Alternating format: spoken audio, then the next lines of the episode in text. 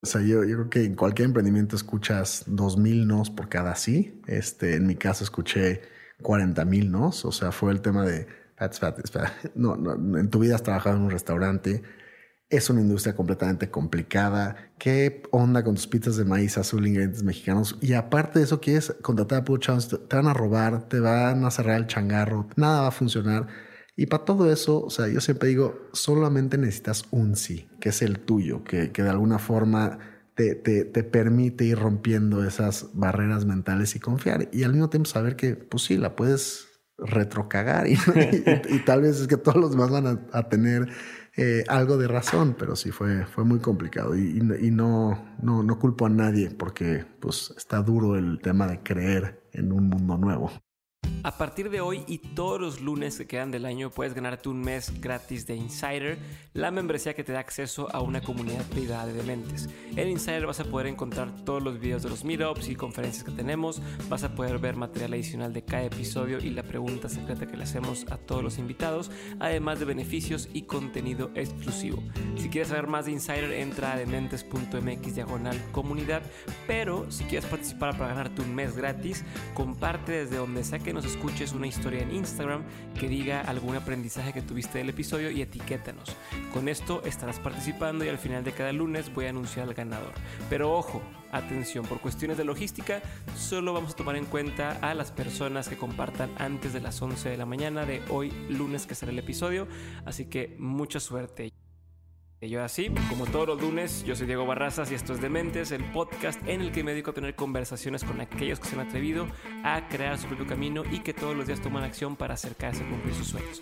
Todo esto lo hago con la intención de desmenuzar sus experiencias, entender su forma de pensar y tratar de encontrar entre su historia los aprendizajes, las herramientas y la inspiración que necesitas tú para tomar decisiones y dar el siguiente paso hacia adelante.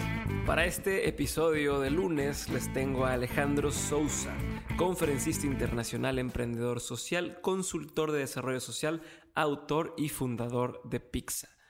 Pizza es una plataforma de empoderamiento social disfrazada como pizzería que ofrece la primera y única pizza hecha de maíz azul con ingredientes 100% mexicanos del mundo y que se dedica a la reinserción socioeconómicamente productiva de jóvenes previamente en situación de calle mediante un empleo formal en la pizzería y un programa profundo de empoderamiento integral para lograr tres objetivos. Número uno, la vida independiente. Número dos, coaching para el establecimiento de metas profesionales y personales. Y número tres, cursos prácticos y capacitación profesional continua. Antes de fundar Pizza, Alejandro lanzó el primer instituto de capacitación empresarial e idiomas para dirigentes de empresas y del gobierno en Ruanda, innovó un modelo empresarial para mejorar la calidad de vida de granjeros cacahuateros en Uganda y construyó una medida base de bienestar multidimensional en la juventud a nivel nacional en Bután. Y por último, lideró la implementación de un proyecto piloto financiado por el Banco Interamericano de Desarrollo que buscaba la práctica de deportes como avenida de desarrollo social en tres favelas en Brasil, entre varias otras aventuras. Y como dato interesante, Alejandro es considerado como uno de los cinco empresarios sociales más cool de México por Red Bull y ha conocido más de 80 países viajando con su mochila. En el año 2014 publicó su primer libro llamado Letters to Momo, A Remarkable Story About the Power of Overcome. Y en el episodio de hoy hablamos, entre otras cosas, de emprendimiento social, de la inteligencia emocional y de cómo tener éxito en todo lo que haces. Así que espero que disfruten este episodio que especialmente fue uno que a mí me encantó.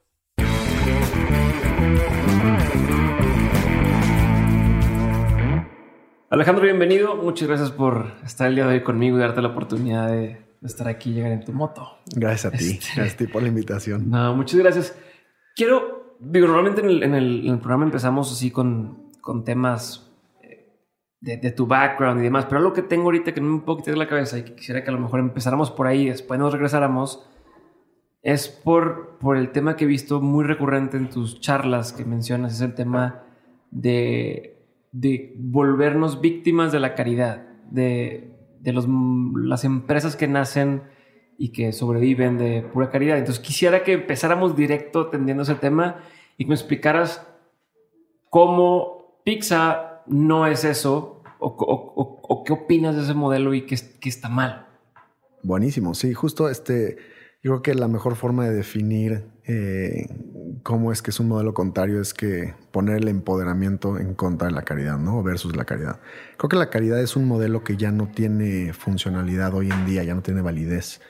La caridad de manera eh, involuntaria, yo creo, inconsciente, manda un mensaje de que tú no puedes, ¿no? Entonces, al, tú darle algo a alguien, a tú hacer algo por alguien, sin que te lo hayan solicitado, sin que te lo hayan pedido, estás reforzando de alguna forma el hecho de que esa persona no puede, ¿no? Entonces, tenemos esta idea de que si alguien no tiene una camiseta, tú te quitas la tuya y se la das. Y así nos vamos hasta que alguien en ese modelo se queda sin camiseta, ¿no? Y está el otro modelo que es que todo el mundo puede no nada más aprender a tener su camiseta, sino proveerse su propia camiseta al mismo tiempo. Y ese es el modelo del empoderamiento. El, empoderamiento manda un mensaje que tú sí puedes, simple y sencillamente estoy aquí para acompañarte, proveer los espacios para que lo puedas lograr, ¿no? Eh, empodera y no es, no, es que uno empodere al otro, simplemente se crea el espacio para que esa persona se empodere a sí misma, ¿no? Entonces esa es la, la, la distinción filosófica entre caridad y empoderamiento y la caridad claramente genera dependencia y complacencia. Cuando tú haces algo por alguien y estás reforzando que esa persona no puede por sí sola, depende de ti. O ahora te necesitan a ti para lograr ese objetivo. Entonces no hay libertad y el empoderamiento genera libertad, genera herramientas para que sean un crecimiento, una evolución autosostenible. Entonces es la, la diferencia particular. ¿Y en qué momento te diste cuenta de esto? O sea, porque tengo entendido que viviste en 8 o 9 países, estuviste viajando en más de 80 otros países este, de backpacker, estuviste eh, colaborando con Brasil en las favelas, estuviste colaborando con este, Rwanda, o sea, estuviste en muchos países que tienen muchas necesidades. Entonces quiero entender en qué momento te cayó el 20 de hacer este switch este, entre la caridad y el empoderamiento? Este, es una muy buena pregunta. No sé si hubo un, un momento en particular, pero sí 100% eh, se fue, o sea, me fui dando cuenta que fue una forma en la que a mí me criaron o fue una, una filosofía en la que se vivía en mi casa. Y esto viene mucho de mi mamá, viene mucho de, de la forma en la que ella se comunicaba con nosotros. Desde el principio o sea, siempre hacíamos trabajo de voluntariado. Por ejemplo, ella, ella trabajaba mucho con la Madre Teresa. Y, pero la forma Directamente en la que con la Madre Teresa. La conoció, pero iba más a, ah. creo que eran albergues o espacios donde niños con encefalia, cosas así, ¿no? Entonces, desde chiquito nos llevaba y nos decía, fíjate en esta situación y cómo es que se puede mejorar. Y no es el pobrecito de esa persona, sino es qué situación está y cómo se puede mejorar. Entonces, era una, una como forma de educarnos, de platicar con nosotros, que siempre nos llevaba a la reflexión y siempre nos hacía nosotros participar en la responsabilidad de esa situación. Entonces, era como si nos enseñara a reconocer oportunidades y el reconocimiento de esas oportunidades generaba de alguna forma la responsabilidad de actuar. Mi mamá hoy en día es coach, entonces yo siempre digo que encontró una profesión eh, que le quedaba el saco a la medida porque ella pues, nos llevaba coachando toda la vida, ¿no? Simplemente encontró algo que, que hacía caso perfecto. Entonces, era a través de estos como intervenciones de, de, de reflexión, de conciencia y de, de, de concientizarse que cada uno puede generar cambio y eso no puede ser un tema caritativo, ¿no? Es un tema justo de, de encontrar ese poder y de, de sacarlo pero a ver, ese tema que estás mencionando, justo me, me entra una duda. Yo tengo ahorita un bebé de cinco meses y obviamente quisiera o me encantaría poder darle esa perspectiva que tu mamá te dio a ti cuando, cuando estabas más chico, pero quiero entender hasta qué punto o cómo se hace esto. Y te pongo un ejemplo. ¿Qué pasa con vas manejando o vas llegando a una tienda de conveniencia y está fuera la persona que está sentada en el piso y que te dice, oye, ¿me puedes dar una moneda? ¿Qué qué debería de hacer yo, o sea, qué sea lo correcto y qué, qué debería de enseñarle a mi hijo independientemente de lo que yo haga en ese momento, según tu perspectiva, ¿no? A fin de cuentas todos tenemos su puntos de vista, pero eso para no aplicar la de que te dicen, oye, me da cinco pesos. No, gracias. Si sabes que damos gracias de que no tengo gracias. De que, Agradecemos, ¿no? Que nos pidieron. Sí, como que nos da y, nos ponemos todos incómodos o volteas la vista. Entonces, ¿qué, ¿qué opinas tú de eso? Creo que, creo que no hay una una respuesta correcta, ¿no? Este, somos humanos, somos emocionales. Habrán momentos en los que te gane más la emoción por lo que viste o lo que sentiste y sueltes esa moneda de cinco pesos. Es una cuestión, yo creo que filosófica con la que yo batallo y con la que lo he platicado mucho con la gente que trabaja en emprendimientos, en desarrollo, es cómo tú decides a quién sí ayudar, ¿no? O por qué si le vas a dar cinco pesos al cuate afuera del 7-Eleven y no se lo vas a dar al, al niño en el semáforo, ¿no? Exacto. Y de nuevo, no creo que haya una respuesta correcta. Creo que mucho en el caso particular que me mencionas con, con tu hijo, es decir, si tú escoges hacer esto, trata de entender el fin que va a conllevar esa moneda de cinco pesos. Entonces, hay cosas que son un apoyo y una gratificación inmediata, ¿no? Y que simple y sencillamente no puedes hacer nada más por esa persona porque no la vas a poder volver a ver o, escoges no hacerlo.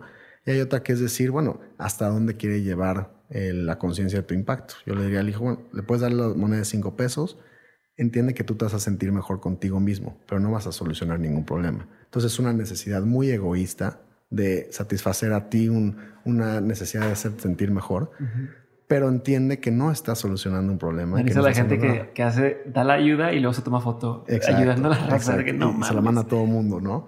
Entonces es, es, y está bien, nada está mal, nada de los deseos humanos, nada de, las, de la naturaleza humana no es ni bien ni mal, simplemente es entender esa consecuencia, ¿no?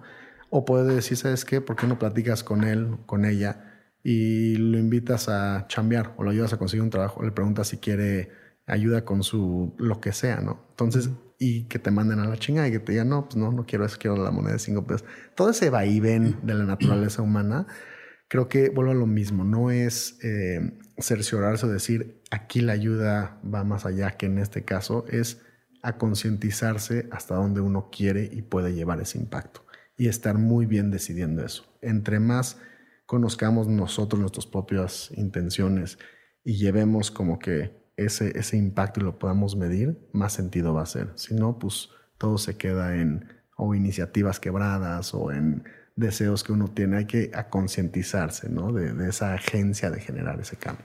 Ok, antes de, de, avanzar a, a, lo que probablemente mucha gente le da curiosidad, que es lo de pizza, yo quiero saber cuándo ocurrió y por qué ocurrió o qué tenías en mente si me permites lo de Letters to Momo? O sea, porque aparte, no, no solamente eres un, lo que se conoce como emprendedor social, sino eres escritor, este, fuiste consultor, eres consultor, eh, estuviste eh, trabajando en temas de políticas este, públicas y, y, programas de desarrollo. Entonces, es una persona multifacética siendo que estudiaste tu eh, carrera de negocios y tu maestría en el tema de política pública, ¿no? Este, si se llama así, la cagué otra vez. Sí.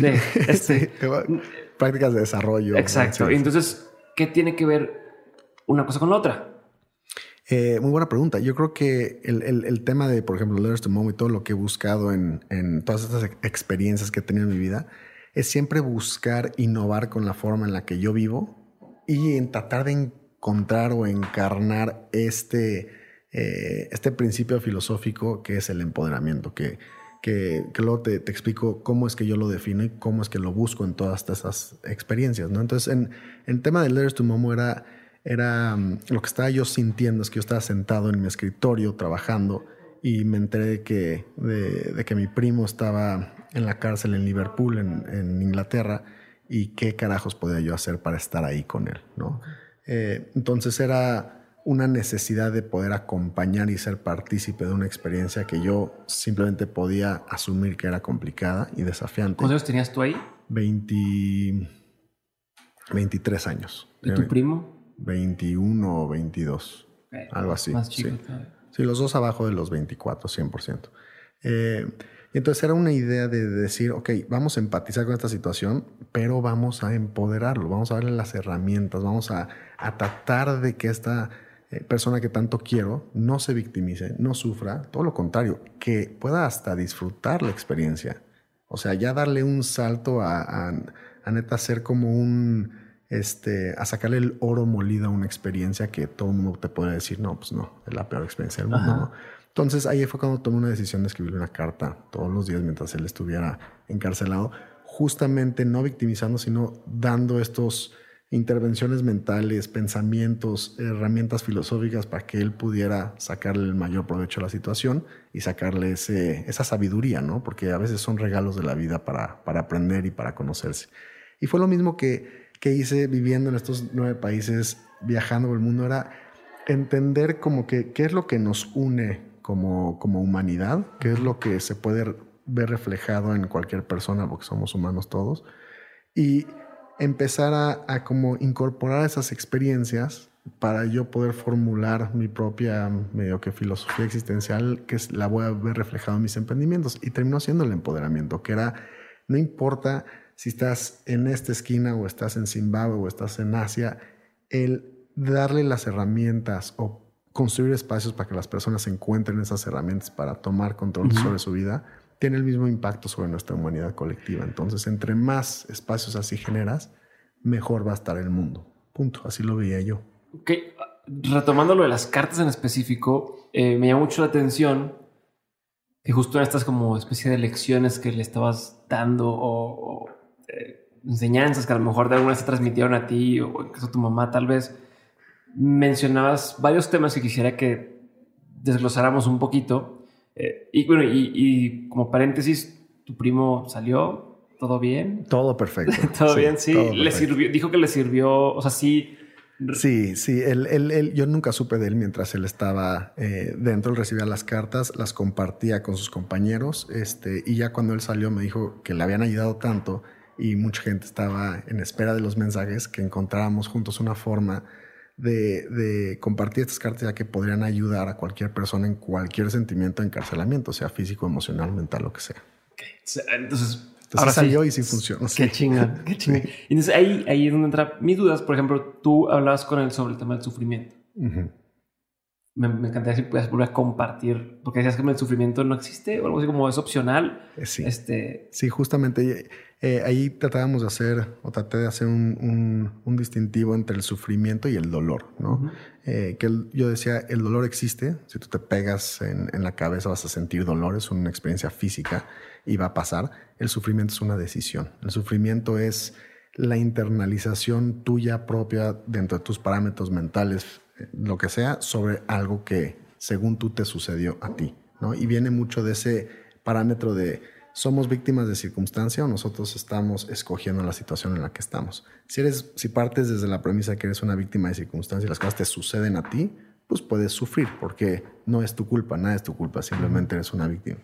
Si escoges responsabilizarte de la situación, entonces escoges responsabilizarte de las actitudes y respuestas que tienes ante esa situación. Una de ellas siendo sufrir o no sufrir. Entonces, por eso es que el sufrimiento no existe como tal. Es un permiso mental que te das eh, y que es conveniente para, pues, para fortalecer esta premisa de que todo te sucedió a ti y no tienes nada más que hacer más que sufrir. ¿Y lo mismo es con la culpa? La culpa es, sí, la culpa yo creo que es un, es un tema de eh, es, es, un tema más como de miedo, la culpa, yo diría. Este, la culpa tampoco siento que existe. Eh, son procesos mentales y son cosas que uno siente, pero no, no, no, no existen como... Como físico, en el mundo físico. Exacto, como en el mundo físico y como una causa real. O sea, si tú dices, a mí me dio culpa algo que hice, pues te tienes que preguntar eh, si tú estabas intencionalmente generando esa acción. Entonces, si tú le pegas a una persona y le duele y empieza a llorar, y entonces dices, ya me sentí culpable, es porque no estás siendo honesto contigo mismo de que tal vez lo que querías hacer y tu intención pura era pues pegarle a esa persona y chingarlo y lastimarlo, ¿no? Entonces ahí es más el, el, este, el contexto social, el, el, el, superego impuesto por la sociedad de que te dice, pues te deberías de sentir mal por pegarle a esa persona porque lloró. Y si no hubiera llorado, tal vez no te hubiera sentido mal, ¿no? Entonces el tema de la culpa mucho es también es conveniencia, es, es es tal vez eh, la, empatía, regresar a nuestra humanidad, es tomar cartas en el asunto y decir, madre, sí le pegué a esa persona. Pero si borras todo eso, si te digo, oye, sé exactamente quién eres y sé honesto con lo que acabas de hacer, pues sí, ¿sabes qué?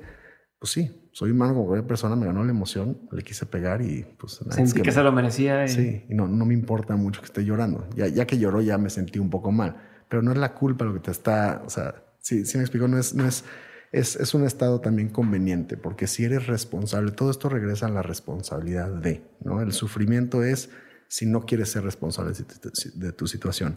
La culpa es si no quieres ser responsable de la intención o de la acción que generaste. Cuando eres responsable, ¿por qué te vas a sentir culpable? Te vas a sentir responsable. Y el responsable simplemente asume las consecuencias de sus actos.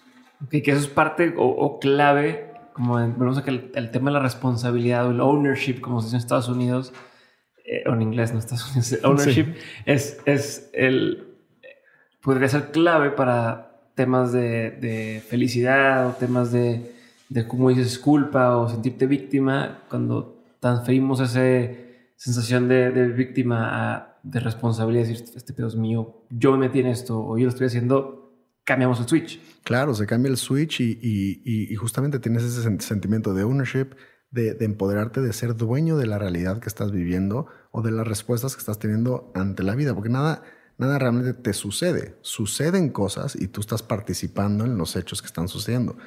O sea, como decía mm, el eh, Aldous Huxley, que es un quote que está en, el, en Letters to Mamo, que decía, la experiencia no es lo que nos sucede, es lo que hacemos con lo que nos sucede, ¿no? Es esa respuesta a la experiencia o a los hechos.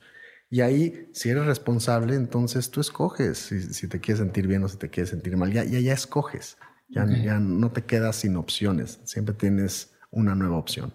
También en el libro mencionabas el tema del poder de la intención. Eso e, es, es, es, y qué bueno que lo mencionas ahorita, se conecta a esto que estábamos platicando de, de la culpa, ¿no? Este, eh, yo considero que entre más honesto eres con tus intenciones, más responsable eres, obviamente, ¿no? Y entonces menos te metes ese mundo de la culpa y no, porque puedes asumir, eh, no asumir, puedes entender la intención y el poder. Y las intenciones puras, en actos, en hechos, en emprendimientos, en lo que sea que haces, entre más te conoces, entre más honesto eres contigo mismo, más lo vas a ver proyectado y alineado con tus hechos y con lo que terminas haciendo. Y más ownership vas a tener sobre esos hechos, porque no vas a decir es que, pues quién sabe por qué sucedió, vas a decir, lo pensé, lo planeé, fue mi intención y busco este objetivo. ¿Qué diferencia hay entre el poder de la intención y el poder este que dicen del, ¿cómo se llama? El, the, power of... Cuando te, imaginas algo y, sucede, ¿no? La ley de la atracción. Ok. No es lo mismo. No, no es lo mismo, no. Yo creo que el, el tema de la intención es es más desde un punto de vista como donde está tu foco está tu energía y donde está tu energía está tu atención y donde está tu atención está tu ser. Entonces, si estás en ese mundo intencionalmente ahí, todo el tema de, de, presencia plena, de mindfulness, o sea, estás pensando en esa intención, la vas a llevar a cabo. Entonces, no es como si la... y sucede, y dices, ah, sucedió porque yo... Sucede porque pues tú la lograste, ¿no? O sea, sabes porque pusiste, tienes esa intención, estás honesto, sin culpa, sea la intención que sea. O sea, estás clavado en tu intención, estás siendo honesto contigo, es una intención pura en ese sentido. Entonces, en base a eso, donde está tu energía, pues haces un plan de ataque, realizas las acciones, tienes una consecuencia. Entonces, no es como si nada más lo soñaste y de repente te lo lanzó el universo. No. O sea, creo que sí hay muchas coincidencias, creo que sí hay, pero como somos partículas energéticas, creo que simple y sencillamente eh, el, tú mostrar la cara a partir de esa intención puede ser que haga que las cosas sucedan, pero el que lo está poniendo en órbita, pues eres tú. Ok, chingón. Este, me gusta. Esto, no quiero hablar más de Learn Tomorrow para que la gente vaya y lo, lean. Y lo lean. Pero, pero eso es muy interesante y quisiera entender cómo atas todo esto estos aprendizajes sobre, sobre el sufrimiento, sobre el, tema de no ser víctima, la intención, con ahora sí con lo que haces hoy en día con Pixar.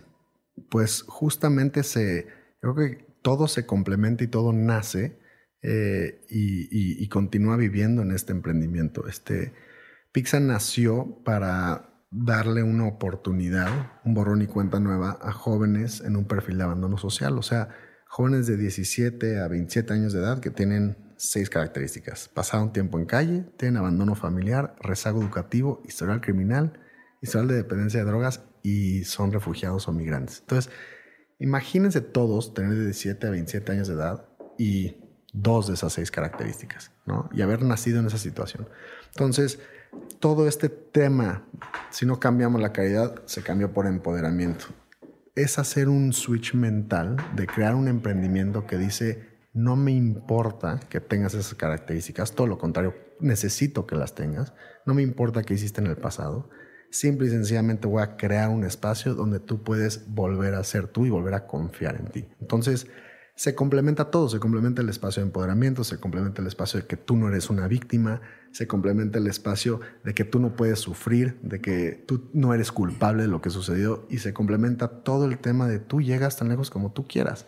Aquí hay una oportunidad Tú decides al ritmo al que quieres avanzar y al grado al que quieres avanzar y nosotros lo que vamos a hacer es proveer la plataforma, que es la confianza, el, el, ecosistema adecuado y las intervenciones a base de amor, de perseverancia, de confianza, de, de, simplemente soñar con esa persona para que salgan adelante, ¿no? De la manera más humana.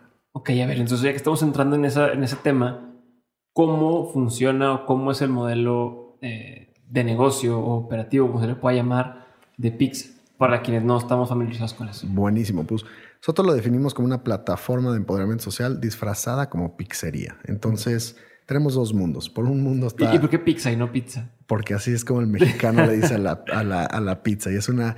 O sea, la, propuesta gastronómica es que creamos la primera y única pizza hecha de maíz azul del mundo con ingredientes 100% mexicanos. Entonces, se imaginan de chapulines, de esquites, de todo lo que nos hace bien mexicanos. Y pues se, llama pizza, porque es como el mexa le dice a la, pizza, ¿no? Entonces, eh, somos restaurantes. Esa es la parte de la pizzería. La parte de la plataforma de empoderamiento social es que nos dedicamos a la inclusión sostenible de los jóvenes en el perfil que mencioné. ¿Cómo lo hacemos? Mediante un programa multidimensional de empoderamiento que dura 18 meses. ¿Y qué es lo que tratamos de hacer? Primero que nada, se les brinda una oportunidad laboral en Pixa, ¿no? Todo el programa de 18 meses es manteniendo su empleo en Pixa. Y como hay dos desarrollos, el desarrollo profesional y el desarrollo personal. Por la parte profesional, tienen que llegar, entran de todólogos, y tienen que graduarse a los 18 meses siendo encargados de sucursal. Entonces van subiendo de rol, de responsabilidad, de salario, de puestos de liderazgo, todo, el desarrollo profesional. Y del lado personal, este, se logran tres objetivos. El primero es, se crea un plan de vida personal y profesional con la ayuda y el acompañamiento de un coach, ¿no? Salir de esa mentalidad de sobrevivencia donde, pues si no sabías que estabas vivo mañana, ¿para qué planeas para mañana? Eh, hacer un plan de vida con indicadores de avance y trabajar ese plan. Segundo, lograr la vida independiente, o sea, salir del albergue en donde estos chavos los reclutamos y donde están viviendo mientras que trabajan en Pizza. Tú los, ustedes los buscan a los albergues. No es así como, ah, está bajo de un puente y... No, no, tienen que haber ya tomado una decisión por ellos mismos de salir de una situación de calle. Porque nosotros nos dedicamos a la reinserción y tenemos que apoyarnos de la gente que hace el trabajo increíble de rescate, de rehabilitación, de prevención. ¿no? Entonces si nosotros trabajábamos, y así empezó, trabajábamos con, con personas que estaban en situación de calle y con ellos llegábamos y les ofrecíamos el empleo, pero si no tienen comida asegurada, si no tienen techo asegurado, si siguen eh, en consumo de drogas, si son una población migrante que se mueve de puntos, ¿cómo vas a lograr eh, la intervención? Entonces la cambiamos.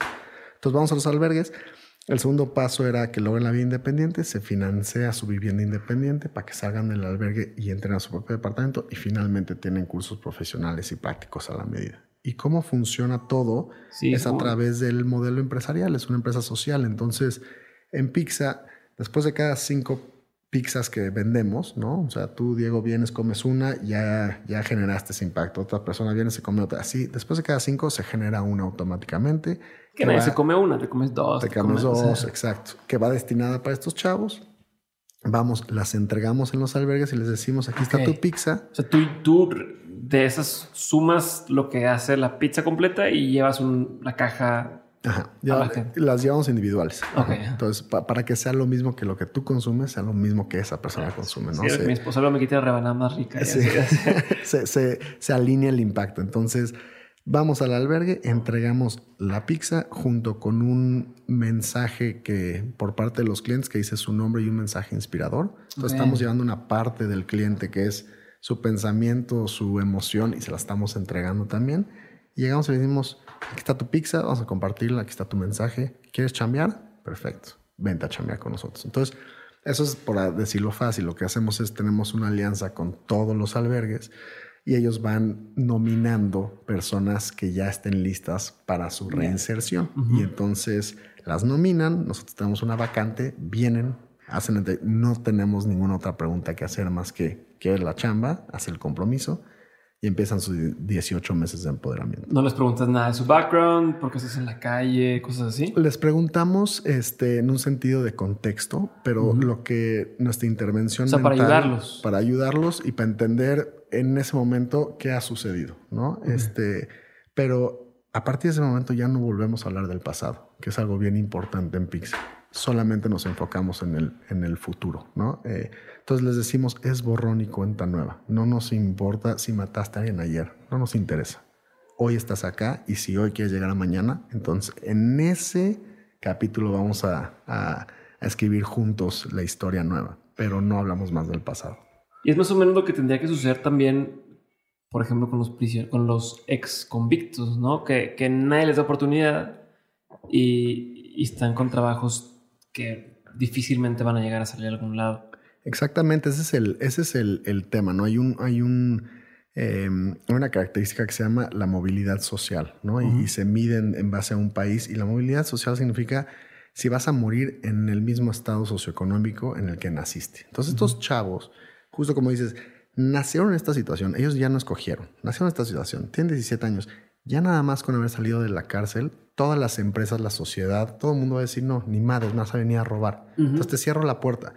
Entonces, ¿qué va a hacer ese chavo si como animales sociales que somos, lo único que conoce es la vida delictiva que tuvo, porque es lo único que conoce, ahí creó sus amistades, sus lazos sociales, va a regresar a eso. Entonces, ¿qué oportunidad le estamos dando para que esa persona crea en esa persona y pueda salir adelante? Entonces ahí es donde se tiene que hacer una ruptura tan drástica como decir, no nos interesa qué fue lo que pasó, todo el mundo la puede cagar, todo el mundo es humano. Sí, sí, sí. Aquí lo que nos interesa es que quieras salir adelante, ¿no? Y a partir de eso ya se crea este tema de empoderamiento, que esa persona decida por sí sola salir adelante. Ok, y entonces ahorita el modelo, ¿cómo funciona? Porque yo vi un par de videos de hace dos años donde me refiero al modelo de lo que les enseñan y cómo los van llevando, porque según vi hace dos años, quizás esto es igual, iban por una pizza, tomaban una clase o tenían que hacer un, un, un tema de capacitación uh -huh. y luego se podían ir, según entiendo, y luego tenían que quieren otra, bueno, te comprometes a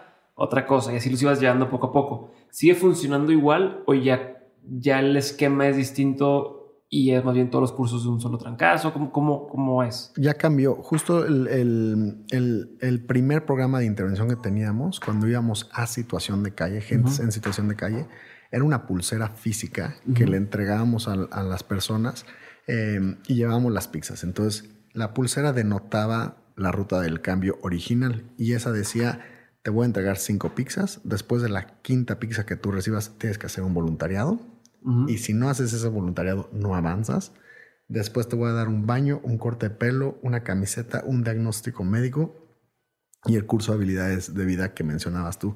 Y después de eso, te doy la oferta formal de empleo. Entonces era como un pre-reclutamiento a base de incentivos de compromiso muy claros, que si tú aprendes a dar algo por alguien más, entonces avanzas. Y nos dimos cuenta que ese protocolo de rehumanización y redignificación del baño, del corte de pelo, de la camiseta, eso funcionaba mejor ya cuando hayan tomado una decisión de hacer el cambio en sus vidas. Entonces, ahora como cambió... O sea, ¿qué pasaba? ¿Que se, se, se, quedaban en la mitad? O, o sea... Sí, muchos se quedaban en la mitad. Este, muchos... El, el tema siempre principal es la confianza. Estos chavos que están en albergues, tú imagínate cuántas personas han venido a prometerles un trabajo, a prometerles un mejor mañana, a prometerles un futuro. Entonces, han generado una desconfianza brutal. Y, uh -huh. y, no los culpo, es simplemente lo, le, claro. una consecuencia de tantas pláticas que han tenido. Entonces, llegamos nosotros y estaban en una situación de calle, sin este sustento atrás, y les estamos diciendo, pues les vamos a dar todo esto y les vamos a dar una chamba. Dicen, no, pues no, vengo por mi pixie y adiós, no, ya me voy. Entonces, no estaban los incentivos correctos, no estaban ellos y ellas en un, en un este, espacio seguro, ¿no? Con, con, otras herramientas básicas seguras para hacer uso de ese proceso de rehumanización y redignificación. Yeah. No estaba siendo efectivo el programa. Sí, si no tienes un techo donde estás, si no tienes la, pirámide de Maslow. Claro. Mm, no estás pensando en lo que sí, sigue. No estás pensando en lo que sigue. O para que te hacemos un corte de pelo, para que te sientas bien un minuto que sí te vas a sentir mejor contigo mismo. Pero ¿por qué no mejor te doy un empleo para que ese corte de pelo que lo te hagas diario te sientas mejor porque te lo están chuleando la gente que estás atendiendo, yeah. ¿no? Entonces, era ok, ¿cómo le hacemos para mejorar este programa? Entonces ahí fue donde decidimos que ya no vamos a ir a situación de calle, vamos a ir a albergues, donde estén las personas que ya optaron por salir de esa situación y donde nosotros nos podemos eh, apoyar de la gente que tiene expertise en rehabilitación y, de rehabilitación de poblaciones callejeras. ¿Fue, perdón, ¿Fue motivo de crítica? O sea, de que, ay, pero, pero esos ya no necesitan tanto porque ya no, o sea, ¿alguna vez, me imagino, te llegaron a decir algo así? No, no hubo, la verdad es que la gente como que no, no sé si llegaron a conocer tanto ese protocolo. Venían voluntarios y, clientes con nosotros y nos acompañaban a las entregas, eh, pero yo creo que era más importante cuando los veían ya en las sucursales atendiendo. Entonces, eh, ese espacio pues lo, lo, pudimos acortar al, al, cambiar la intervención. Entonces, no, no hubo una crítica realmente. Eh, y yo creo que todo fue naturalmente, se fue dando a lograr ese objetivo. Entonces, decidimos ya no ir a calle, ir a los albergues. Eh, y entonces lo que dijimos es, lo primero y lo más importante es que logren ya ser una, una, una persona socioeconómicamente productiva en la sociedad, volver a ser parte de la sociedad. Entonces vengan a chambear primero, gánense su empleo. Ok, o sea, de entrada es te contrato para que trabajes. Exacto, vienes a trabajar. Entonces cambiamos ese protocolo de la ruta del cambio que era la pulsera a esta intervención, a este programa multidimensional que dura 18 meses. Entonces, vamos con el chavo al, albergue. Aquí está tu pizza, aquí está tu, tu, mensaje inspirador. Vente a trabajar. ¿Quieres? Ok. Se presenta a trabajar y en esos primeros seis meses, donde todavía no se trabaja ninguno de los otros objetivos, es simplemente mantén tu empleo y ven a trabajar. Ahí es donde ya se da el corte de pelo, el baño, la camiseta y un curso introductorio de habilidades de vida, porque ya están en un ecosistema mucho más factible para que puedan hacer uso de esos beneficios. Y después de esos seis meses, que de nuevo lo más importante es que vengan a trabajar, que sostengan su empleo, entonces ya empieza el trabajo de plan de vida, financiar la vida independiente, cursos profesionales y prácticos, y es donde empiezan a saltar de puesto internamente. Entonces de todólogo se van a especialista, a sublíder y a encargado de sucursal. Y eh, mientras están trabajando, ustedes dan un sueldo, pero sí, claro. siguen viviendo en, los albergues. Algunos, algunos, este, todos los canalizamos. El primer contacto siempre es con albergues, pero sí tenemos jóvenes que de esas seis características que mencioné, algunos este, tienen las características, pero ya están en vivienda independiente o están con algún familiar o lo que sea. Entonces puede ser. Hola, soy Diego otra vez y ya sabes que en menos de un minuto regresamos con el episodio, pero antes quiero hacerte una recomendación. Si estás escuchando este podcast, existe una gran posibilidad de que seas el tipo de persona que esté involucrada en muchísimos proyectos al mismo tiempo, que busca formas de ser más creativa, que sabe que su salud es clave y que no solamente sueña con hacer cosas chingonas, sino que ya las empezó a hacer. Si, si eres ese tipo de persona de la que estoy hablando, entonces te recomiendo que pruebes Hack de Nutrox, un suplemento que a mí me ha ayudado a mantenerme al 100 y que tiene a mis amigos preguntándome que cómo es posible que me rinda tanto el día. Tomar hack a mí me ha servido para entrar mucho más rápido en ese estado de flow, o al menos es la forma más fácil que encuentro yo para describir cómo me siento. Y si alguna vez te has sentido así, entonces ya sabes a lo que me refiero. Si no, entonces pruébalo para que veas de lo que estoy hablando. Entra a nutrox.com, n o o t r o x.com y usando el código de descuento de mentes obtienes un descuento del 20% en tu primer compra. Así que ya lo sabes, chécalo y seguimos con el episodio. ¿Y cuál crees tú que sea la mayor de los motivos por los cuales a lo mejor en los seis meses fallarían o dejarían de ir? O sea, si te pasa que a lo mejor aún y estando en un albergue les dices vente claro. seis meses y que dejan de ir como diciendo, uno que lo ve hacia afuera y dice, ¿cómo? O sea, es la oportunidad de tu vida, estás dando la oportunidad y aún así no vas. Que me imagino que no es un tema para decir de que, ah, qué pendejo estás, sino más bien qué está pasando detrás. Quiero entender si tú conoces ¿Qué es lo que pasa detrás en la mente de estas personas que no logran seguir el programa de seis meses? Sí, por supuesto. Este, de hecho, te, te lo digo abiertamente, los, los, casos más exitosos que tenemos son los que se han caído del barco eh, y se han vuelto a, a, subir al barco y han vuelto a participar en el programa. Entonces... O sea, gente que falló y regresó. Claro, nosotros tenemos la misma política, porque si no seríamos unos hipócritas, ¿no? Es decir, te ayudo a la primera, si no la, la armas a la primera, pues ya no te vuelvo a ayudar. No, no. Nosotros, siempre y cuando ellos quieran, nosotros vamos a proveer ese espacio para que lo logren. Y esto viene desde un punto que no, no nada más son los chavos en ese perfil. Imagínate tú si has querido enflacar cinco kilos, si has querido hacer, o sea, ¿cuántas veces te tarda, si te quieres parar a la misma hora temprano, si quieres ir al gimnasio, o sea, no la armamos a la primera, ¿no? Somos, y se nos pueden meter millones de temas. Con los chavos lo que hemos identificado es dos cuestiones principalmente. Una es la cuestión de confianza, ¿no? De este lo que te había eh, comentado, este parámetro de cómo es que voy a confiar en una sociedad que no confía en mí, cómo es que voy a confiar en esta empresa. Por más increíble que sea, les cuesta trabajo creérsela, ¿no? Entonces, ganarse ese espacio de confiar en la empresa y confiar en ellos mismos, a veces significa pues tirar la toalla, ¿no? No sienten que se lo merecen. Entonces, tipo Will Hunting, no sé si es la película, como que se autosaboteaba el güey un poco, ¿no? Exactamente. Es, es más fácil que ellos mm, rechacen a Pizza a esperarse a que Pizza los rechace a ellos. Prefieren no darse la oportunidad de fallar, entonces mandan toda la chingada rápido, ¿no? Y en, y en su vida también nada tenía una consecuencia real, porque todo es muy, muy efímero, es muy este, de, de, de o, de consecuencia inmediata. Entonces, si algo no les gustaba, pues te empujan. Si, si aquí no hay comida, me voy a buscar comida acá. Si acá, entonces, no hay consecuencia real, no hay planeación a futuro. Ese es un, un tema que es romper con ese parámetro mental de que sí se sientan capaces y que puedan.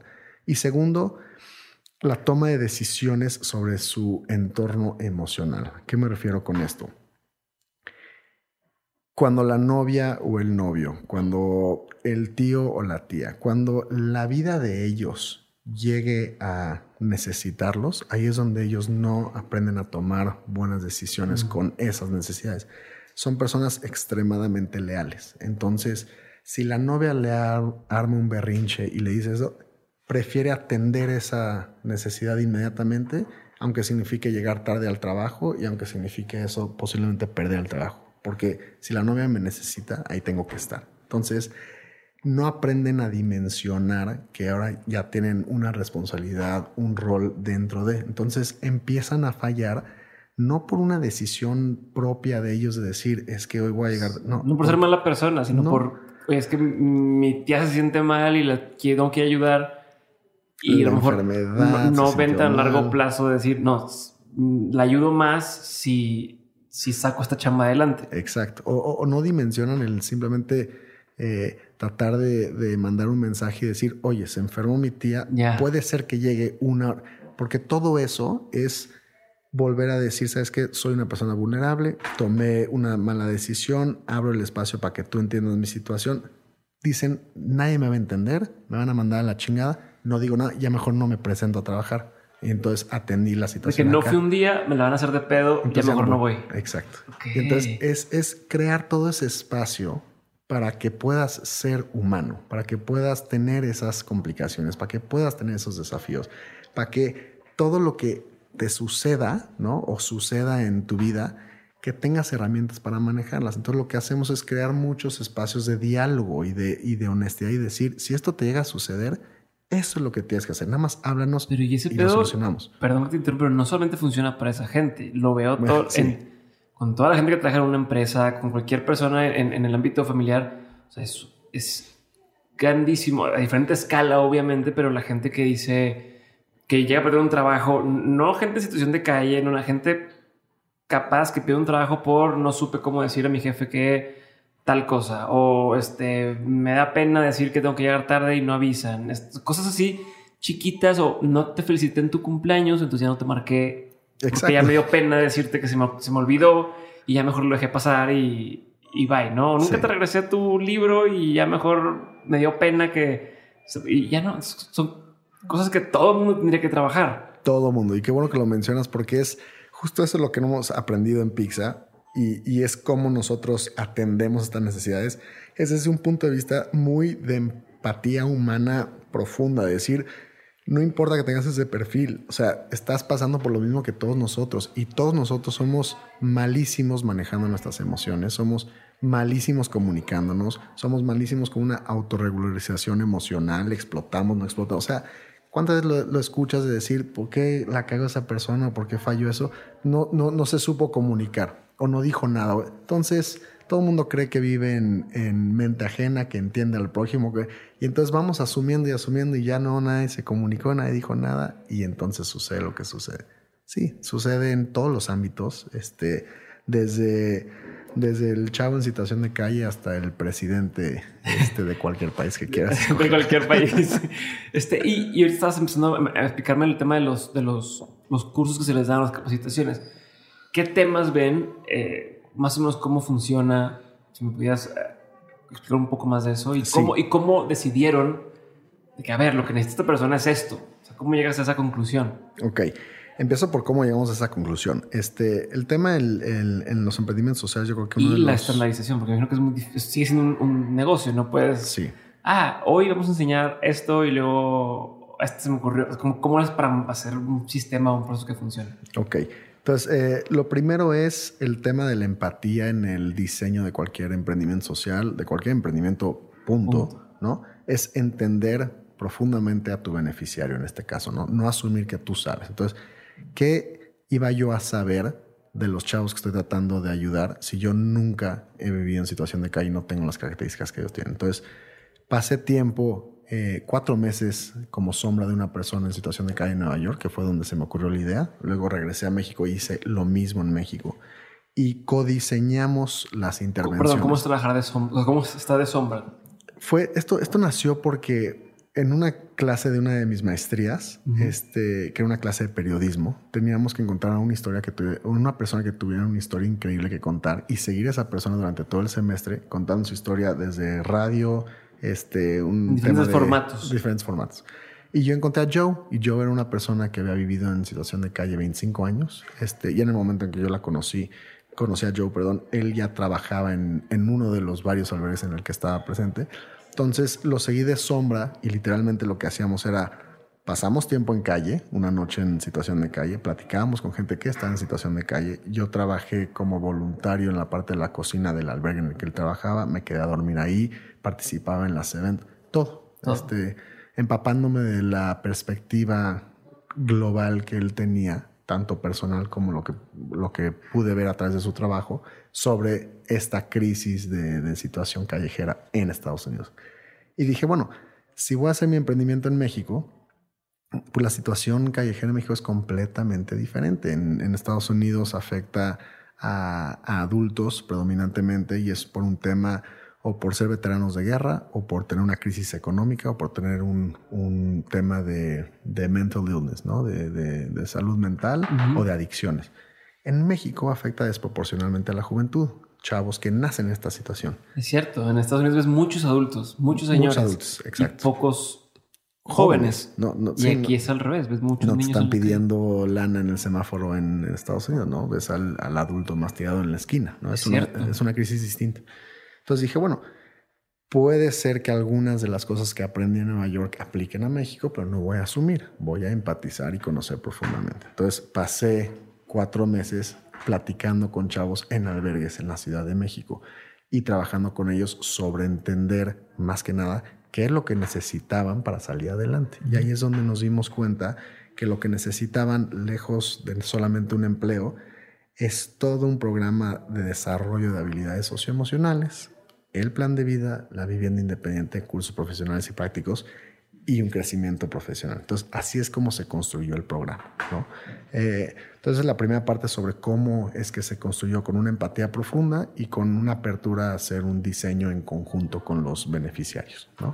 Eh, segundo, se empezaron a hacer eh, estos programas y pues la empezamos a cagar mucho, ¿no? Y entonces, como, en todo, entre más largábamos, más íbamos aprendiendo y más íbamos cambiando el, protocolo. Y, entonces hoy en día las intervenciones que tenemos son mucho sobre este desarrollo de habilidades socioemocionales. Estos chavos, tú imagínate, nada se les va a atorar. O sea, no es, o sea, si yo le enseño a picar una cebolla o picar un jitomate, eso no es determinante sobre si va a mantener o no mantener su empleo. Es gente que ha sobrevivido en la calle. Nada se les va a complicar. Pero el manejo emocional de, oye, tengo lealtad, tengo compromiso, puedo trabajar con un jefe, puedo comunicar mis emociones, puedo este, tomar un estrés emocional, frustrado. Todo eso, lo, socioemocional, eso es lo que es determinante en sus vidas. ¿no? Entonces, para mencionarte algunas de las intervenciones, tenemos un, semáforo de, empatía emocional. Todas las mañanas, todos los chavos, todos los chavos están eh, eh, asignados en parejas, ¿no? Tenemos un sistema de bodies que nosotros le llamamos valedores, ¿no? Que así es como ellos se, llaman a ellos mismos, ¿no? Tienes tu valedor. Entonces, llegas en la mañana y pones tu nombre junto al color del estado emocional en el que te encuentras. Si estás en rojo, estás en una crisis. Si estás en amarillo, estás ahí más o menos. Estás en verde, estás bien. Para que todos lo vean. Para que todos lo vean. Entonces, es el poder de la vulnerabilidad. Es el abrir un espacio para decir, oye, estoy emputadísimo, nadie se me acerque. Ok, cada una de esas no nada más nos sirve que generar un, un espacio de apertura consciente del estado emocional, sino es que tiene que estar acompañado de un protocolo con herramientas claras para solucionar ese estado emocional. Entonces, si están en rojo, tienen que salir a hablar con su valedor 10 minutos. Hay una cajita que tiene unas preguntas que, que van guiando como que esta micro... Un, guioncito para... Un guioncito, una mini terapia entre ellos dos para desescalar ese estado emocional. Entonces, ¿ahí qué estamos haciendo? No dependen de nadie, dependen de ellos mismos. ellos ya tienen las herramientas para bajar de ese estado emocional, ¿no? Entonces, ese es una, una, un, un ejercicio que se hace. Segundo, tenemos este son como juegos kinestéticos para disminuir ansiedad y disminuir estrés. Entonces, no nada más son juegos de mesa, sino son unos que son más como mind games que, que, ellos le, pegan y, van haciendo este trabajo con, con, foco, con, con presencia plena, con disminuir estrés. Y tenemos horarios establecidos para que cada uno de los chavos pueda tener espacio para jugar. Si es que lo quiere o si simplemente es parte de su jornada. Están en diálogo constante con Regina, la directora de Impacto, que siempre tiene por lo menos una sesión a la semana con los chavos para ir trabajando todos los temas que se tienen que trabajar. Tenemos esta liga interna de fútbol, ¿no? Entonces, el, como todos sabemos, los deportes nos ayudan muchísimo desarrollo de habilidades socioemocionales, trabajo en equipo, cosas así.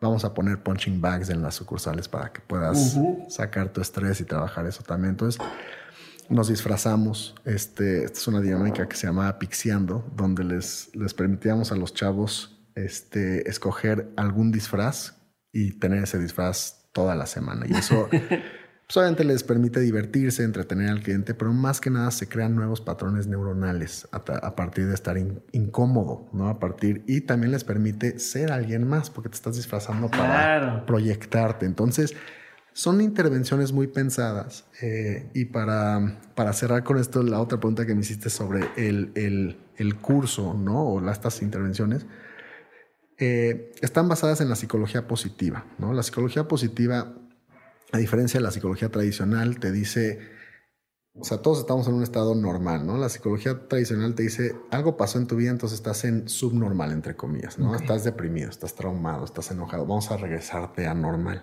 La psicología positiva dice, no hay nada mal contigo, vamos a no nada más minimizar las cosas afectivas negativas, vamos a maximizar las positivas. Entonces, hay que identificar esas cosas positivas y hay que maximizarlas. Entonces, todas las intervenciones y el curso de habilidades de vida es identificar aquellas cosas que generan estados emocionales positivos y poderlos magnificar. Otro ejemplo que hacemos es el el ejercicio de agradecimiento, que los chavos tienen que agradecer, o sea, tienen que escribir cinco cosas por las cuales están agradecidos todos los días, ¿no? Entonces, independientemente de la situación que tu mente te puede decir que estás jodido o no estás jodido, siempre tienes algo por qué agradecer. Entonces, si ponemos el enfoque ahí, hablando de la intención, de la energía, de ahí está su ser, ahí está su persona. Entonces, son todos estos complementos eh, y la psicología positiva son habilidades y competencias medibles que pueden mejorar tu estado emocional de manera multidimensional. Y fue algo que aprendí y estudié en Bután y,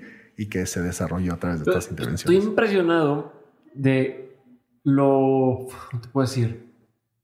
Obvio que, o más bien, lo importante que esto mismo como me estás diciendo debería estar implementado. O sea, te diría, oye, no tienes cursos de esto para corporativos, me explico, o sea, no implementan esto en, en, corporativos porque los niveles de estrés están por las nubes, la gente como dice no se comunica, eh, todo mundo, o sea, el ejercicio de agradecimiento es algo que todo mundo tiene que incorporar a su vida. El, el tema del termómetro este que dices de, de, en, qué, en qué nivel estoy de cómo me siento, es, eh, sería increíble que todo el mundo llegara a, trabajar contigo y te dijeran, oye, hoy estoy, hoy estoy de la chingada y saber cómo manejarlo. No, no, sé por qué no lo estás haciendo para empresas también. Estoy completamente de acuerdo. Creo que como sociedad nos hemos nos quedamos muy mal. Creo que en, inglés es más fácil hacer como la metáfora de que somos human beings, no human doings, ¿no?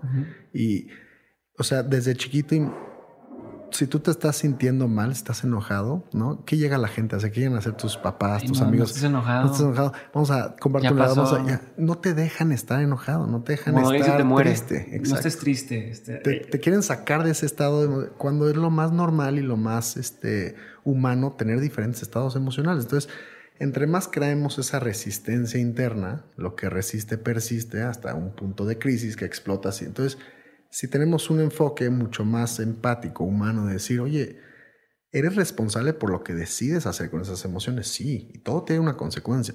Pero vamos a crear espacios de poder de la vulnerabilidad donde puedes ser tú y puedes llegar y decir, ¿sabes qué? Estoy emputadísimo. Nada más dame cinco minutos. Y que nadie llegue y te diga, no, pero ven, es que vamos a... ánimo, ánimo, a pasar. quiero estar enojado cinco minutos, pero si me dejas estar enojado cinco minutos, chance no voy a estar micro enojado dos meses de mi vida hasta que explote. Exacto. Entonces, sí, sí. Cierto. ¿Y tienes alguna historia, aunque no me digas nombres de, de, de, éxito, o sea, de cómo ha funcionado, cómo has visto una transformación en uno de estos jóvenes? No, 100%, varias. Afortunadamente tenemos muchas historias de, de éxito. Este, te voy a contar una que es de mm, el, el, que ha completado el programa, ¿no? De los 18 meses. Se tardó dos años y medio para que, para que tengas una idea de lo que te, a lo que me refería con, con caerte del barco y volverte a subir. Él es una persona este, que, que tuvo un récord criminal, este, participó en Pizza, de repente algo sucedió que nos dimos cuenta que necesitaba tener una intervención de manejo de enojo y manejo emocional.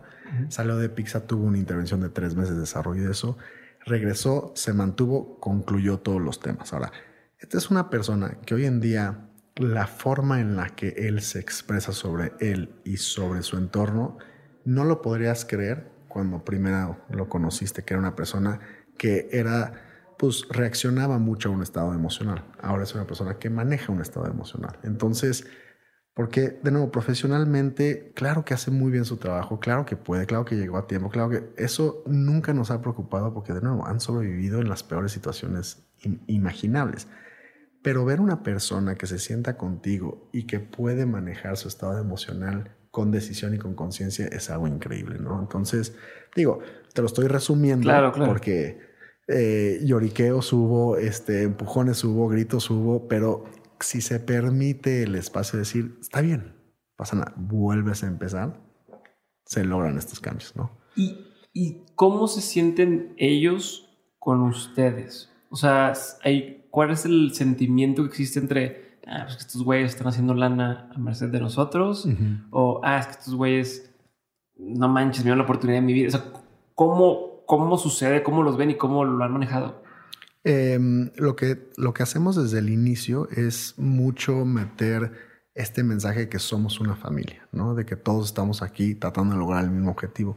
Y no permitimos que haya una diferencia entre hacer lana o vender pizzas y entregar un buen producto con buena calidad, a atender bien a los clientes con el trabajo personal que estamos haciendo. Porque nosotros decimos, si no hay clientes, no se puede hacer nada de esto. Ustedes no pueden tener empleo. Entonces, no es que uno sea a costa del otro o, uno genere el otro, es todos estamos tratando de generar el mismo objetivo. Entre más pizzas vendamos, entre mejores eh, estén en temas de calidad, entre mejores atendamos al cliente, más oportunidades van a haber para nosotros y más crecemos todos. Entonces, metemos mucho esta sensación de prosperidad integral, que es todos dan, todos reciben al mismo tiempo y todos somos responsables de ese espacio. Entonces, ¿y cómo se hace eso? Siendo una familia y, permitiendo que todos entiendan que estamos enlazados. ¿Cómo, ¿Cómo han balanceado? Digo, y tiene que ver con esta pregunta, que no se convierte en un voy a comer ahí porque ayudo a la gente y ya dejé de ir. O sea, voy una vez para ayudar, para vivir la experiencia de este eco que decimos de, ah, ayudé, me siento bien, qué padre, tomé foto para Instagram, bye ¿Cómo, ¿Cómo logras hacer, cómo logras romper ese patrón que existe y que la gente a veces lo tiene? ¿Cómo para que la gente vaya y siga yendo y, y, hay un negocio detrás que pueda tener crecimiento? Claro, este, creo que de dos razones. La, la, la, primera es nunca olvidarnos que somos una empresa social y una empresa social tiene dos responsabilidades. Una, competir contra todas las otras pizzerías o restaurantes y ofrecer entonces el mejor producto, el mejor precio, todo. O sea, tener una oferta de valor para tu cliente. Eso. Y dos, este, la otra responsabilidad es solucionar esta problemática social pertinente. Entonces, nosotros no nos escapamos de esa doble este, responsabilidad. Entonces, para nosotros nacemos para vender nuestras pizzas, para venderlas de la mejor forma posible y a la par para hacer este desarrollo de capital humano. Entonces, pues sí, o sea, entendemos todos el, el por qué y el para qué de nuestro negocio, ¿no? Eh, y nunca se victimiza, nunca se comunica nada de la parte del impacto social vía negativa de esa forma. Entonces... Cómprame porque soy 100% mexicano. Cómprame porque estoy ayudando a otra gente. Nosotros entendimos siempre todo este, con, lo que empezamos hablando, ¿no? Que, que el, el, el, humano es egoísta y está bien, porque si tú no ves por tus necesidades, nadie más lo va a poder hacer. Ese es justamente el tema de caridad o empoderamiento. Entonces se creó una, en una empresa que sabe que aunque estemos curando el cáncer, si nuestra pizza sabe a madres, nadie va a venir a comer en pizza, ¿no? La gente quiere venir porque se quiere dar a ellos mismos una experiencia gastronómica rica y comer y disfrutar. Si a la par de eso, ya sabiendo que son humanos egoístas, que tienen una necesidad por cumplir, te doy la oportunidad de generar un impacto y ni te expliqué, ni te dije, no, nada, simplemente te la otorgué de manera automática. Entonces, chance vas a decir, mm, va, pues regreso y estoy feliz consumiendo mi pizza sabiendo que, que impacta. Aparte, como un extra es ese rollo. Pero ¿qué es lo padre? Que todo eso se complementa en una experiencia donde el chavo que te está atendiendo lo vas a ver y lo vas a sentir completamente auténtico, porque nadie se está escondiendo y te va a platicar su historia. No como pobrecito de mí, no, no, te va a decir qué chingón que te pueda dar esta pizza y que estés tú acá y déjame atenderte como si estuvieras en mi casa, porque estás en mi casa. Entonces, ya se mete como que todo este segmento. No, y está cabrón eso que dices, a lo mejor no sé si es adrede, pero no es lo mismo servirte como si tú estás en mi casa, como si eres mi invitado, a como si tú estás en tu casa y yo soy la ayuda. O sea, yo soy el del servicio. Exacto. O sea, es un chip, pues que como invitas amigos a tus, a tus casas, los atiendes porque, oye, que te tengas todo y súper bien, con gusto. Entonces, digo, no sé si fue adrede, pero ese es adrede, sí. Es, Está cabrón, ¿no? Es parte de ese, de ese switch mental de tener ownership, de tener empoderamiento. Es ellos son los protagonistas de este movimiento, pero protagonistas en el sentido de que ellos son las personas que llevan la bandera del empoderamiento, no protagonistas en el sentido de ven y cómprame porque el chavo está acá. No, no se comunica de esa forma. Entonces, el decirlo, oye, están en tu casa, atiéndelos como atenderías a tus invitados, es, cabrón, este es mi espacio Sí, sí, sí. Yo soy el que tengo control de este pedo. Exacto. Y al mismo tiempo es decir, oye, si tú estás en tu casa y te enojas un poquito, también se vale, ¿no? O sea, puedes ser, tú puede, puede llegar un momento en el que... Te vas a la cocina, ¿vale? Exacto, vas a la cocina o le echas un chiste o de repente ya te, te, pasaste un poquito de listo. Todo dentro de un parámetro de respeto, pero permitimos ser completamente auténticos. Entonces no hay expectativas, hay solamente esperanza y un, este espacio de empoderamiento muy natural. Entonces pues cómo es que hacemos que las personas regresen construyendo una experiencia reflexiva de empoderamiento. Y eso está en nuestra misión. Nosotros ofrecemos no nada más esta eh, propuesta gastronómica innovadora mexicana, precios accesibles bien, sino en una experiencia reflexiva de empoderamiento. Lo vas a digerir de cualquier forma, o sea, porque el espacio te va a invitar a digerir el empoderamiento. Qué chingón. Y cuando iniciaste esto, ¿Te lo imaginabas lo que es hoy? ¿Creíste que era que es capaz de ser lo que estás haciendo hoy en día? Este. Anet. Yo, yo creo que me, me, imaginaba muy lejos un mundo eh, utópico, una forma de operar, pero no lo podía yo eh, encarnar, ¿no? Entonces, este. Creo que en los otros emprendimientos que he tenido, la verdad es que uno siempre sueña y uno siempre tiene esta esperanza y al mismo tiempo uno suelta absolutamente todo y dice, pues digo, va a salir lo que vaya a salir. Yo creo que lo que sí sabía que se podía lograr este, era este como que mensaje de que las cosas se pueden hacer diferentes y de que a veces es, es tan fácil generar cambio como comer una pizza y que podemos tener una sociedad distinta. Ya el cómo y el para qué y esto jamás me lo imaginé y hasta ni traté porque sabía que, que pues es, es pues sí, las cosas cambian y está bien que vayan evolucionando solitas. Y cuando dijiste que por un restaurante no te decían de que no mames, un restaurante es de lo más difícil y lo más, este, te consume todo el tiempo y aparte lo quieres hacer con este perfil social. No.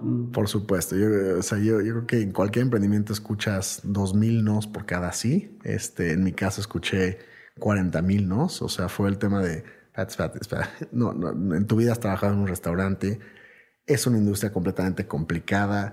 Este, no tienes idea de lo que te estás metiendo.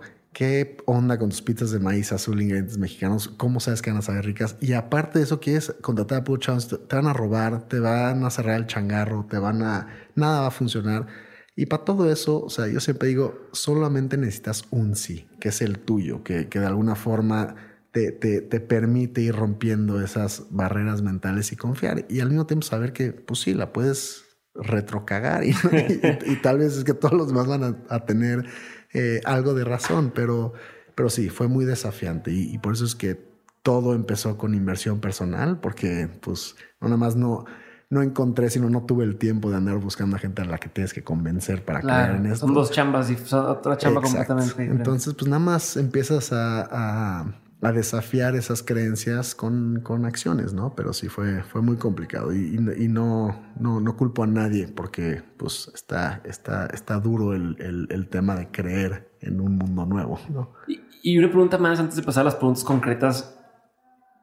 ¿Por qué? O sea, ¿por qué pudiendo haber hecho un restaurante de pizzas normal o pudiendo haber seguido eh, haciendo cualquier otro emprendimiento, cualquier otro negocio que a lo mejor no tuviera este tinte social, ¿por qué decidiste hacer esto? O sea, ¿qué, qué, viviste o qué viste o dónde dijiste, ah, quiero hacerlo así? Este, mm, yo creo que voy a, cambiar el, el, por qué con tu permiso por un para qué, ¿no? O sea, siempre fue y, y, siempre ha sido eso bien importante en mi vida, encontrar el para qué, esa pasión, ese significado, y eso es lo que te permite sobrellevar cualquier obstáculo, como dice Nietzsche. Pero desde chiquito, eh, esa mentalidad que platicamos, en mí el identificar oportunidades genera la necesidad de responsabilizarse y actuar. O sea, es como el, el, entenderte como un agente de cambio significa que todo lo que haces y todo lo que dejas de hacer tiene un impacto, tiene una consecuencia. Entonces, yo empecé este proceso de emprendimiento social. Yo fui el, primer emprendedor social considerado en la Universidad de Babson, que es la número uno del mundo de emprendimiento, y me gradué en el 2009, hace 10 años, no tanto tiempo, ahorita ya es todo lo que es, afortunadamente, pero no se entendía mucho y para mí siempre era como, si estoy haciendo un, un, un negocio, estoy haciendo una intervención, no está peleado y se tiene que poder generar impacto social. O sea, simplemente no, no, no pude haber yo visto la división, nunca la vi. Entonces, lo empecé a estudiar, por eso hice una maestría en desarrollo internacional, en los países en los que estuve, estaba yo tratando de entender cómo es que las demás organizaciones, cómo es que los gobiernos, cómo es que las empresas tratan de generar cambio. Y me di cuenta que muchos de los modelos estaban basados justamente en la caridad, en este sentimiento de tú estás jodido, entonces yo vengo a salvarte. Eh, y, y entonces poco a poco rascando estas experiencias mías de, neta buscar estas experiencias, se fue dando este modelo interno que era el tema del empoderamiento, que, te dije que te lo iba a definir, pero lo, lo, defino yo como la creación de espacios que permitan que las personas identifiquen y usen las herramientas que necesitan para lograr el cambio que quieren ver en sus vidas, y al grado en el que quieren y a la distancia a la que quieren llegar. Entonces, todo eso se formuló y fue por el, el, para qué de este movimiento. Entonces se me ocurrió la pizza y dije, está, bien la pizza, ¿a quién voy a ayudar? Y fue, la idea surgió en Nueva York, mientras estaba en un bar, este, extrañando la comida mexicana como cualquier buen mexa y participando en esta experiencia de ser la sombra de Joe. Qué chingón. Vamos a pasar a las preguntas concretas, estimado Alejandro, y voy a empezar con la primera para que sepas la dinámica te puedes dar lo que quieras en contestar, simplemente es una pregunta tras otra que le hago a todos mis invitados. la primera pregunta sería, ¿cuál ha sido el peor consejo que te han dado? El mejor consejo que me ha tocado escuchar, mm, yo creo que sería, este, confía todo está como tiene que estar. Eh, y, creo que mm, ese es el mejor consejo que me han dado porque a veces nosotros somos muy, muy necios y tercos con querer forzar las cosas a que sean como tienen que, como nosotros creemos que tienen que ser y en el momento en que tienen que ser, ¿no? Entonces, lejos de soltar y de decir yo no controlo nada, yo no soy partícipe de nada, es todo lo contrario, es decir, confía en que lo que has hecho, lo que se ha logrado, todo lo que te llevó hasta este momento, está como tiene que estar. Y al mismo tiempo es tener esa certidumbre de que si la vida te avienta algo, si estás en esa situación, es porque tienes las herramientas para para sobrellevar esa situación o lograr ese cambio. Entonces, ese, ese tema de confiar es muy, esa certidumbre interna, certidumbre en la vida y en la situación y de poder voltear para atrás y decir todo me ha llevado hasta acá y las cosas se, se, van a dar porque uno tiene la disposición de que, o sea, entonces eres como partícipe dentro de esta magia o este misterio que, que no comprendemos, pero que si escoges ser parte de, pues fluye. ¿Qué opinión tienes que poca gente comparte contigo? que cualquier emprendimiento. A ver, déjame cómo formulo esto. Mi opinión es que la gente emprende o decide emprender porque crea un significado existencial nuevo en sus vidas. Y esto es algo muy difícil eh, de compartir con demás personas. Entonces, yo creo que el emprendimiento es la ejecución filosófica de la destrucción creativa donde al destruir con este órdenes es orden establecido en tu vida, generas nuevo significado existencial. Entonces, yo diría que todo mundo está emprendiendo, todo mundo, y no me refiero nada más a empezar proyectos o negocios, el arte de innovar, el arte de innovar con cómo vives tu vida, con lo que haces, lo hacemos porque es profundamente significativo existencialmente para nosotros, no necesariamente para hacer lana, no necesariamente para, para hacer ese proyecto, es el el proceso existencial de generar nuevo significado a partir de pues, ser diferentes personas y tener nuevas experiencias. Entonces eso es, es algo que creo que, no sé si estén muy en desacuerdo, pero tal vez es, es difícil de comunicar. ¿Qué es algo que, que es algo que la gente no sabe de ti y que si supiera le sorprendería? Pues ahorita regresamos a eso. sí, ya van dos, ¿eh? Ya van dos. eh, ¿Qué es algo que te da mucha curiosidad hoy? Algo lo que piensas constantemente. Ah, lo que pienso mucho es por qué nos cuesta más trabajo, por qué nos cuesta, por qué eso nos hace más fácil como personas eh, no responsabilizarnos por, por lo que queremos en nuestras vidas, ¿no? Eh, creo que siempre es, estamos de alguna forma como que entrenados a, se nos hace más fácil tener a alguien que culpar por, por no tener lo que queremos que volvernos responsables por eso y, buscarlo. Entonces, eso es algo que me consterna mucho, me preocupa mucho el, el, el como decir, pues la onda que todo mundo puede hacer lo que quiere hacer y, y, no es culpa de nadie más, ¿no? Entonces, este, este como el pensamiento de como sociedad, de nuevo, nos hemos quedado un poquito atrás en enfatizar mucho el desarrollo profesional o, los objetivos a lograr monetarios o lo que sea, y hemos dejado atrás todo este principio de desarrollo personal o, eso solo haces con tus amigos, solo haces con tu familia o como que por qué no podemos todos ser lo que somos en cualquier aspecto en el que estemos siendo en todos los momentos, ¿no? Tiene que ver esto con lo que mencionas en algunas de tus pláticas de que debemos ser orgullosos. Tenemos, que tener orgullo de que podemos y humildad. Ah, Suficiente ego para saber que sí podemos cambiar el mundo, suficiente humildad para saber que no lo podemos hacer solos y suficiente valentía para actuar. Creo que eso es como una... Eh, pues es algo que me ha ayudado mucho a mí a, entender que sí se pueden hacer estos cambios, ¿no? Y, el ego es importante porque tienes que confiar en ti, en, en, estar seguro de que sí lo puedes lograr. La humildad de que nadie lo hace solo, ¿no? Solo, solo te vas a la tumba. Y valentía para actuar porque si no todo se queda en, en puro sueño guajiro. ¿Tienes rutinas diarias? Sí, este diario me despierto y primero agradezco por estar vivo. ¿A qué te despiertas? A las 7 de la mañana. Entre 7 y 8, la neta es que.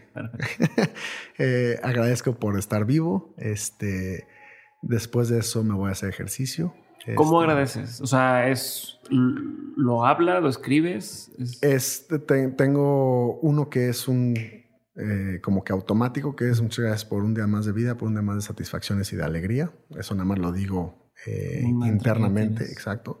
Y luego empiezo a, a ya, eso es subconsciente automático. Luego empiezo más este, claro, racional, a agradecer las cosas que me entraron en ese momento. ¿no? Entonces eso es lo primerito que hago. Luego voy al baño, obviamente.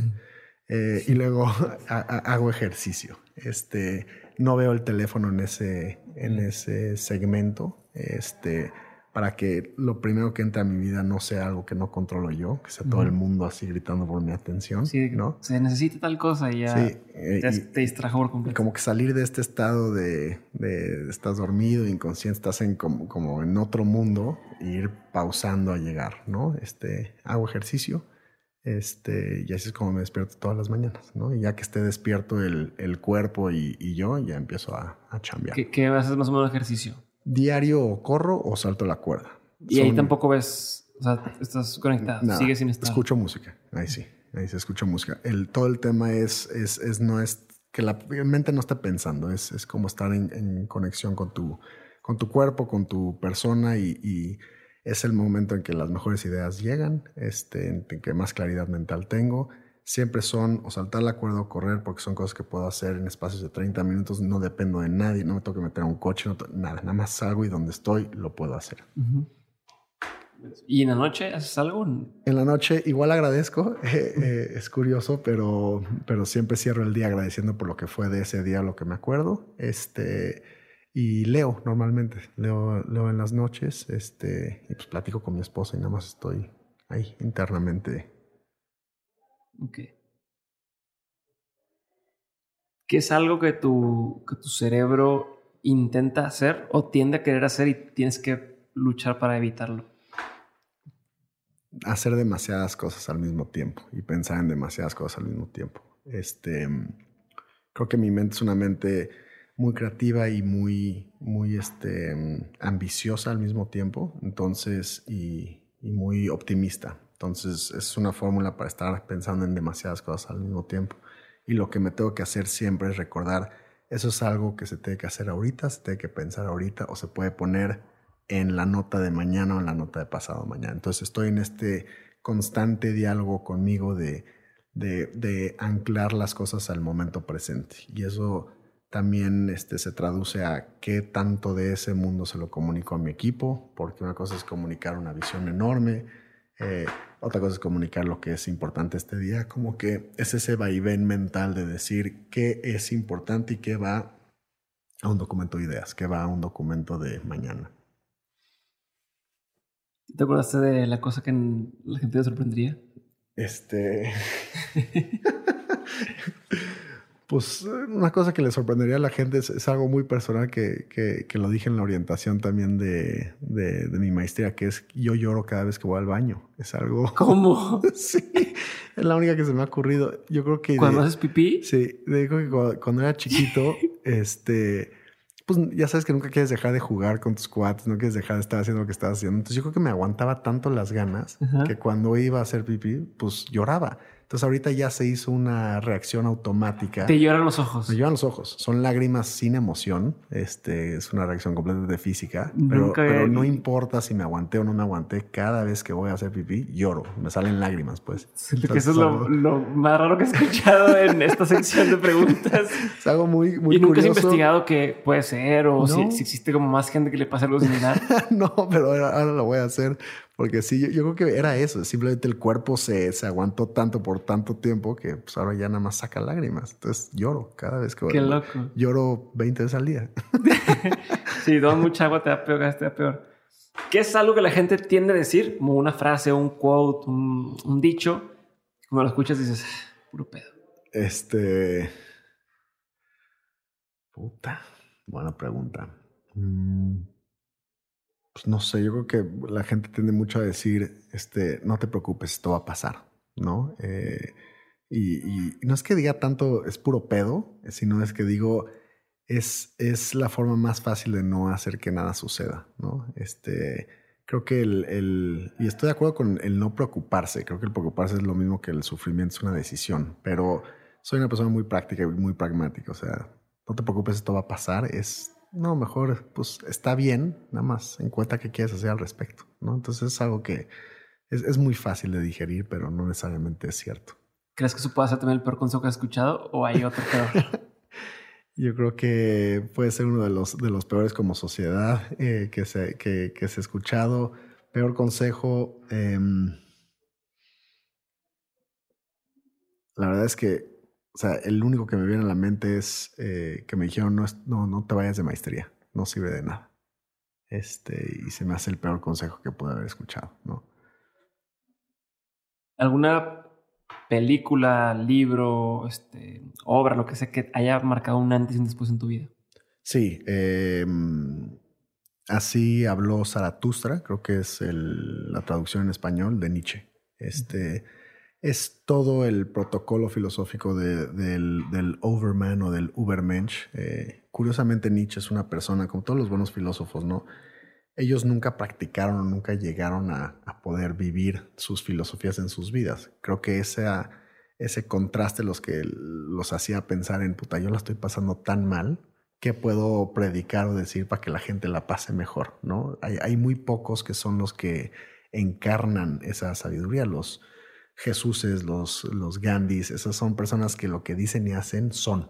Los demás, pues nada más lo predican, ¿no? Como ahorita mucha gente. Exacto. Entonces, eh, él eh, hizo este libro en el cual, pues, platica sobre la filosofía de, del empoderarte y convertirte en esa mejor versión de ti mismo. Entonces, eso yo creo que de alguna forma muy sutil siempre se ha encarnado en esta filosofía de empoderamiento. Entonces, el libro de Así habló Zaratustra, de Nietzsche. Un par de libros o artículos o documentales o películas o este, medios o fuentes que podamos consumir que, que, digas, si quieren meterse a este tema de, del emprendimiento o de lo que sea, les recomiendo que vean. Yo creo que el, el, un, un, libro que empezó mi trayectoria como de, de, emprendimiento social es uno que se llama este, How to Change the World. Eh, es un muy buen libro y lo recomiendo no porque ya no es tan válido hoy en día, pero es importante ver cómo es que se entendía la filosofía hace 15 años cuando se empezó a hacer este libro que era mucho de, la dinámica de la caridad y la dinámica de, otros modelos antes de que hubiera emprendimiento social. Entonces, verlo como contraste es muy importante. El libro de Lean Startup eh, se me hace un excelente libro sobre cómo se diseñan este, diferentes intervenciones desde lo, lo, chiquito y como que la mentalidad de poder diseñar correctamente unas intervenciones. Eh, esos son los dos que se me vienen a la mente que siempre están en mis pensamientos. ¿Qué sigue para Pizza? ¿O para ti? ¿Qué planes vienen? Em, para Pizza viene una etapa muy padre que es un, crecimiento. Este, estamos para abrir nuestra cuarta sucursal. Acabamos de abrir la tercera hace dos semanas este, y vamos a abrir la cuarta a finales de año y esperamos que cuatro o cinco más el año que entra. Entonces viene todo un crecimiento muy padre de tanto físico como el tema de, pues se generan más oportunidades de empleo y estamos obviamente expandiendo este movimiento, ¿no?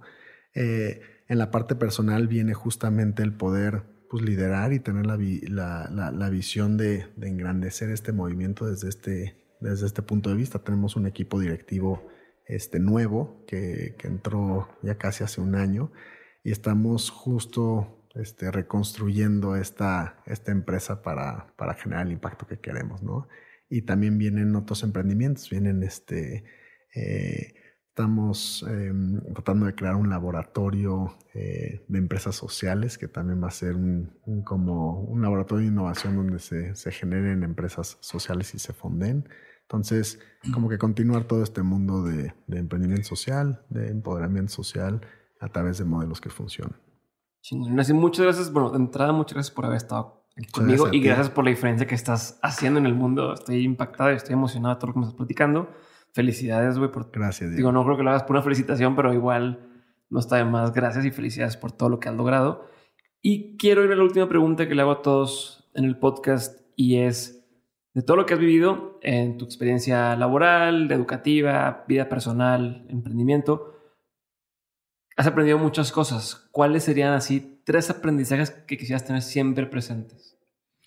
Este, Yo creo que el, primero es lo importante que es el autoconocimiento. Eh, creo que eh, los, los grandes, em, las grandes ideas, los grandes momentos de mi vida han sido cuando estoy conmigo, eh, tratando de entender quién soy y qué es lo que me mueve. ¿no? Después es que me dediqué mucho a vivir en otros países, me dediqué a viajar. ¿no? Entonces, el, como que esta prioridad al autoconocimiento y la búsqueda de experiencias viscerales de autoconocimiento. Creo que es, es algo que a mí me ha funcionado mucho. Este, dos, que la relación contigo es la más importante porque de ahí eh, vienen las relaciones con todos los demás y que lo que más debería de trabajar todo mundo es su actitud. Creo que lo que más cambia cualquier espectro en el que te encuentres es esa actitud. Y la trabajas a diario, son unas herramientas mentales que te permiten hacer de cualquier situación o un logro o un aprendizaje, lo sea. La actitud es lo que te va a dar este, como que esas herramientas que necesitas para salir adelante. Entonces, trabajenlo a diario, trabajen en ustedes mismos, en su relación consigo mismo, conózcanse y pues sí, no tengan miedo a ser realmente quienes son sin compartamentalizar esa expresión de lo que ustedes son.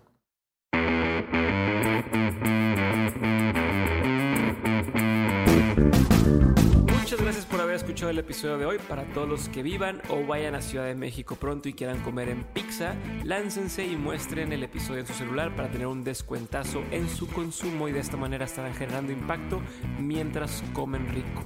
Por otro lado, te quiero recordar dos cosas. La primera es que ya está arriba de Mentes Insider, nuestra comunidad privada en la que cada mes agregamos material exclusivo, preguntas del podcast secretas, sesiones en vivo, beneficios especiales, las grabaciones de todos los paneles y conferencias que damos, entre otras cosas que vamos a estar agregando poco a poco. Así que para unirte, entra a dementes.mx de comunidad o participa, como dije al principio de este episodio, para ganar un mes gratis en esta membresía.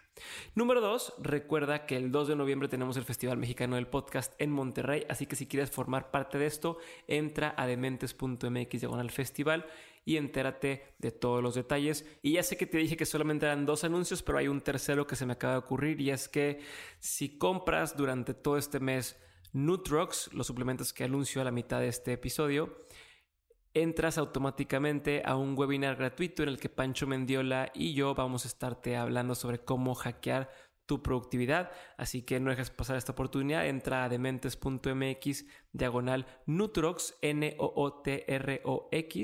dementes.mx diagonal Nutrox y en la compra hack o compra rest y entra gratuitamente a nuestro webinar de hackear tu productividad. Ahora sí, Después de estos 20 anuncios, esto fue todo por hoy. Nuevamente, gracias por escuchar Dementes Podcast. A todos los que vinieron al Meetup de Monterrey, muchísimas gracias, me encantó conocerlos. Pronto, Guadalajara, vamos a estar por allá. Gracias a todos ustedes por ser parte de esta comunidad y nos vemos en Insider para el acompañamiento del episodio de hoy o nos vemos el siguiente lunes con otro episodio de Dementes. Bye.